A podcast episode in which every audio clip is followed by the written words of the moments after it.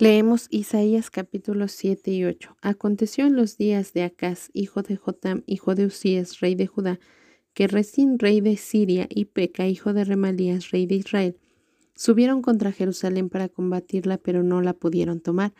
Y vino la nueva a la casa de David, diciendo, Siria se ha confederado con Efraín, y se le estremeció el corazón y el corazón de su pueblo como se estremecen los árboles del monte a causa del viento entonces dijo Jehová a Isaías, Sal ahora al encuentro de Acaz, tú y Sear Jasub tu hijo, al extremo del acueducto del estanque de arriba en el camino de la heredad del lavador, y dile, guarda y repósate. No temas ni se turbe tu corazón a causa de estos dos cabos de tizón que humean, por el ardor de la ira de Resín y de Siria y del hijo de Remalías. Ha acordado maligno consejo contra ti el sirio, con Efraín y con el hijo de Remalías, diciendo, Vamos contra Judá y aterroricémosla y reportámosla entre nosotros y pongamos en medio de ella por rey al hijo de Tabeel. Por tanto, Jehová el Señor dice así, no subsistirá ni será, porque la cabeza de Siria es Damasco y la cabeza de Damasco Resín, y dentro de sesenta y cinco años Efraín será quebrantado hasta dejar de ser pueblo, y la cabeza de Efraín es Samaria, y la cabeza de Samaria el hijo de Remalías. Si vosotros no creyereis, de cierto no permaneceréis. Habló también Jehová a Acaz diciendo, Pide para ti señal de Jehová tu Dios, demandándola ya sea de abajo en lo profundo o de arriba en lo alto. Y respondió Acaz, No pediré y no tentaré a Jehová. Dijo entonces Isaías, Oíd ahora casa de David, os es poco el ser molestos a los hombres, sino que también lo seáis a mi Dios, por tanto, el Señor mismo os dará señal. He aquí que la Virgen concebirá y dará a luz un hijo y llamará su nombre Emanuel. Comerá mantequilla y miel hasta que sepa desechar lo malo y escoger lo bueno. Porque antes que el niño sepa desechar lo malo y escoger lo bueno, la tierra de los dos reyes que tú temes será abandonada. Jehová hará venir sobre ti, sobre tu pueblo y sobre la casa de tu padre, días cuales nunca vieron desde el día que Efraín se apartó de Judá, esto es, al rey de Asiria. Y acontecerá que aquel día silbará Jehová a la mosca que está en el fin de los ríos de Egipto, y a la abeja que está en la tierra de Asiria, y vendrán y acamparán todos en los valles desiertos, y en las cavernas de las piedras, y en todos los zarzales, y en todas las matas. En aquel día el Señor raerá con navaja alquilada con los que habitan al otro lado del río, esto es, con el rey de Asiria, cabeza y pelo de los pies, y aun la barba también quitará. Acontecerá en aquel tiempo que criará un hombre una vaca y dos ovejas, y a causa de la abundancia de leche que darán, comerá mantequilla. Ciertamente, mantequilla y miel comerá el que quede en medio de la tierra. Acontecerá también en aquel tiempo que el lugar donde había mil vides que valían mil ciclos de plata será para espinos y cardos con saetas y arco irán allá, porque toda la tierra será espinos y cardos. Y a todos los montes que se cavaban con asada no llegará allá por el temor de los espinos y de los cardos, sino que serán para pasto de bueyes y para ser hollados de los ganados. Me dijo Jehová, toma una tabla grande y escribe en ella con caracteres legibles tocante a Majer Salal Hasbaz, y junté conmigo por testigos fieles al sacerdote Urías y a Zacarías, hijo de Jeberequías. Y me llegué a la profetisa, la cual concibió y dio a luz un hijo, y me dijo Jehová, ponle por nombre Majer Salal Asbaz, porque antes que el niño sepa decir Padre mío y Madre mía, será quitada la riqueza de Damasco y los despojos de Samaria delante del rey de Asiria. Otra vez volvió Jehová a hablarme diciendo, por cuanto desechó este pueblo las aguas de Siloé, que corren mansamente y se regocijó con Resín, y con el hijo de Remalías, he aquí por tanto que el Señor hace subir sobre ellos aguas de ríos impetuosas y muchas, esto es, al rey de Asiria con todo su poder, el cual subirá sobre todos sus ríos y pasará sobre todas sus riberas, y pasando hasta Judá inundará y pasará adelante y llegará hasta la garganta y extendiendo sus alas llenará la anchura de tu tierra, oh Emanuel. Reuníos pueblos y seréis quebrantados, oíd todos los que sois de lejanas tierras, ceñíos y seréis quebrantados, disponeos y seréis quebrantados. Tomad consejo y será anulado, proferid palabra y no será firme porque Dios está con nosotros. Porque Jehová me dijo de esta manera con mano fuerte y me enseñó que no caminase por el camino de este pueblo diciendo, No llaméis conspiración a todas las cosas que este pueblo llama conspiración, ni temáis lo que ellos temen, ni tengáis miedo. A Jehová de los ejércitos, a Él santificad, sea Él vuestro temor, y Él sea vuestro miedo. Entonces Él será por santuario, pero a las dos casas de Israel, por piedra para tropezar, y por tropezadero para caer, y por lazo y por red, al morador de Jerusalén, y muchos tropezarán entre ellos y caerán y serán quebrantados, y se enredarán y serán apresados. Ata el testimonio, sella la ley entre mis discípulos. Esperaré pues a Jehová, el cual escondió su rostro de la casa de Jacob, y en él confiaré. He aquí yo y los hijos que me dio Jehová, somos por señales y presagios en Israel, de parte de Jehová de los ejércitos que mora en el monte de Sión. Y si os dijeren, Preguntad a los encantadores y a los adivinos que susurran hablando, responded. ¿No consultará el pueblo a su Dios? ¿Consultará a los muertos por los vivos? A la ley y al testimonio. Si no dijeren conforme a esto, es porque no les ha amanecido. Y pasarán por la tierra, fatigados y hambrientos, y acontecerá que teniendo hambre, se enojarán y maldecirán a su rey y a su Dios, levantando el rostro en alto, y mirarán a la tierra, y he aquí tribulación y tinieblas, oscuridad y angustia, y serán sumidos en las tinieblas. Salmo capítulo 105 versículos 37 al 45. Lo sacó con plata y oro y no hubo en sus tribus enfermo. Egipto se alegró de que salieran porque su terror había caído sobre ellos. Extendió una nube por cubierta y fuego para alumbrar la noche. Vivieron e hizo venir codornices y los sació de pan del cielo. Abrió la peña y fluyeron aguas. Corrieron por los sequedales como un río, porque se acordó de su santa palabra dada a Abraham su siervo. Sacó a su pueblo con gozo, con júbilo a sus escogidos. Les dio las tierras de las naciones y las labores de los pueblos heredaron, para que guardasen sus estatutos y cumpliesen las leyes. Aleluya. Proverbios capítulo 24 versículos 30 al 34. Pasé junto al campo del hombre perezoso y junto a la viña del hombre falto de entendimiento. Y aquí que por toda ella habían crecido los espinos. Ortigas habían ya cubierto su faz y su cerca de piedra estaba ya destruida. Miré y lo puse en mi corazón, lo vi y tomé consejo un poco de sueño, cabeceando otro poco, poniendo mano sobre mano otro poco para dormir. Así vendrá como caminante tu necesidad y tu pobreza como hombre armado.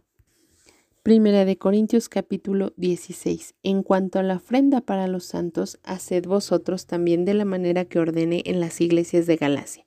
Cada primer día de la semana, cada uno de vosotros ponga aparte algo según haya prosperado guardándolo para que cuando yo llegue no se recojan entonces ofrendas. Y cuando haya llegado a quienes hubierais designado por carta, a estos enviaré para que lleven vuestro donativo a Jerusalén, y si fuere propio que yo también vaya, irán conmigo. Iré a vosotros cuando haya pasado por Macedonia, pues por Macedonia tengo que pasar, y podrá ser que me quede con vosotros o aún pase el invierno, para que vosotros me encaminéis a donde haya de ir, porque no quiero veros ahora de paso, pues espero estar con vosotros algún tiempo si el Señor lo permite. Pero estaré en Éfeso hasta Pentecostés, porque se me ha abierto puerta grande y eficaz, y muchos son los adversarios. Y si llega Timoteo, mirad que esté con vosotros con tranquilidad, porque él hace la obra del Señor así como yo. Por tanto, nadie le tenga en poco, sino encaminadle en paz para que venga a mí, porque le espero con los hermanos acerca del hermano Apolos. Mucho le rogué que fuese a vosotros con los hermanos, mas de ninguna manera tuvo voluntad de ir por ahora, pero irá cuando tenga oportunidad. Velad, estad firmes en la fe, portaos varonilmente y esforzaos. Todas vuestras cosas sean hechas con amor. Hermanos, ya sabéis que la familia de Estefanas es las premisas de Acaya y que ellos se han dedicado al servicio de los santos. Os ruego que os sujetéis a personas como ellos y a todos los que ayudan y trabajan me regocijo con la venida de Estefanas, de Fortunato y de Caico, pues ellos han suplido vuestra ausencia, porque confortaron mi espíritu y el vuestro. Reconoced pues a tales personas. Las iglesias de Asia os saludan. Aquila y Priscila, con la iglesia que está en su casa, os saludan mucho en el Señor. Os saludan todos los hermanos. Saludaos los unos a los otros con ósculo santo. Yo, Pablo, os escribo esta salutación de mi propia mano. El que no amare al Señor Jesucristo, sea anatema. El Señor viene. La gracia del Señor Jesucristo esté con vosotros. Mi amor en Cristo Jesús esté con todos vosotros. Amén. En nuestra lectura de hoy, 8 de septiembre del 2020, continuamos estudiando juntos el libro de Isaías. Leemos los capítulos 7 y 8. En el capítulo 7 nos está hablando acerca de un rey de las dos tribus, el rey Acaz. Su abuelo había sido el rey Usías. Recordamos que cuando estuvimos estudiando el libro de Crónicas, aprendimos de este hombre que hizo grandes cosas y comenzó a hacer las cosas bien pegado de la mano de Dios, pero en cuanto se soltó de la mano de Dios, comenzó a hacerse soberbio a tal punto de querer ocupar el oficio que hacían los sacerdotes. Él no venía de una descendencia para poder ocupar ese lugar ni realizar ese cargo, pero su soberbia era tan grande que creyó que podía hacerlo. Cuando entró al templo a ofrecer un incienso que no le correspondía, Dios lo castigó con una lepra en la frente y después de haber hecho tantas cosas por el pueblo de Israel solamente murió y se mencionaba que él había sido un hombre leproso, pero no pasó más allá, no trascendió. Su hijo Jotam fue un hombre bueno, un hombre recto que preparó sus caminos delante de Dios e hizo lo correcto delante de Dios desde que tomó el trono hasta el día en que murió. Sin embargo, el nieto de Usías, este hombre Acaz, estaba enojado con Dios, enojado de ver tantas cosas y este hombre volcó su corazón hacia la idolatría. Él em, no quiso seguir los caminos de su abuelo, ni mucho menos los de su padre, y él se rebeló contra Dios, él hizo lo contrario y entonces se empezó a experimentar en su propia carne y en su propio reinado las consecuencias de haber dejado a Dios.